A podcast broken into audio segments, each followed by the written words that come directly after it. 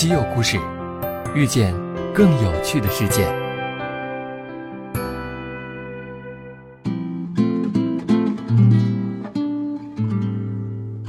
大家好，欢迎收听本期稀有故事，咱们又见面啦。前段时间，四川九寨沟的地震牵动了全国人民的心，我也为灾区同胞们默默祝福，希望他们能早日重建家园。地震、海啸、飓风，人类一直在不断探索各种高科技，与这些自然灾害进行抗争。西门子与挪威的合作伙伴就在研发一种不受地震和海啸影响的发电解决方案，那就是能够停泊在海上的浮式电厂。它可以使用液化天然气发电，向陆地输送七十万千瓦的电能。建造浮式电厂的最初想法诞生在二零零六年，那时挪威的合作伙伴正在探索一项新技术。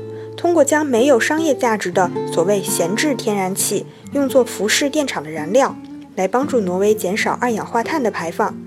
这种浮式电厂可以为海上的石油和天然气开采设施供应清洁的电力，并向陆上电网输送能源。这些闲置天然气就是海上石油和天然气钻井平台生产作业的副产品。从那时起，西门子就一直在参与这个项目。在辽阔的大海上，海啸和地震并不会造成毁灭性的破坏。事实上，水深只需要达到五十米以上，就可以减轻这类自然灾害带来的影响了。那么，浮式电厂到陆地的距离要有多远呢？这就要取决于沿海海床的陡峭程度和它与航道和居住区之间的最小安全距离了。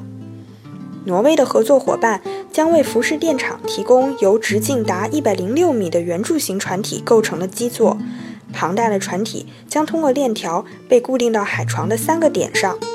电厂的上部结构由多层甲板组成，高出水平面约五十米。电厂将包含一套联合循环发电装置，这是一种同时配备了燃气轮机和蒸汽轮机的发电装置。它还将具备可以容纳约二十名工作人员的宿舍，以及用于将电能输送至陆地的高压输电系统。这项技术与海上风电场所使用的技术完全相同。不过，由于浮式电厂要储存大量易燃气体，它还将采取额外的安全措施。另一方面，西门子将提供两套三十五万千瓦的发电装置。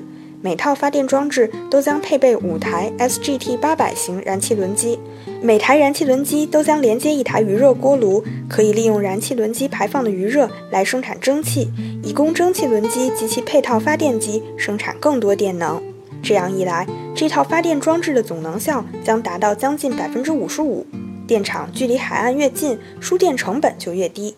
但是，电厂的选址还必须考虑到诸如渔场。和主要航道等其他因素。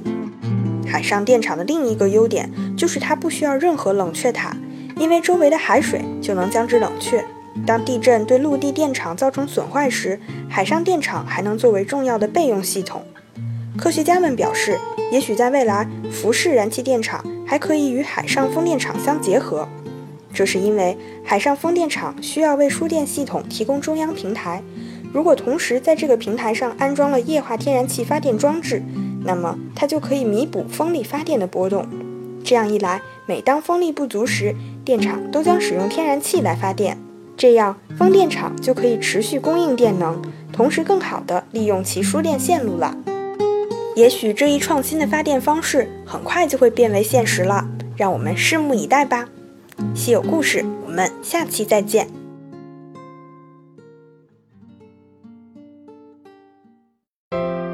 订阅《稀有故事》，用知识唤醒你的耳朵。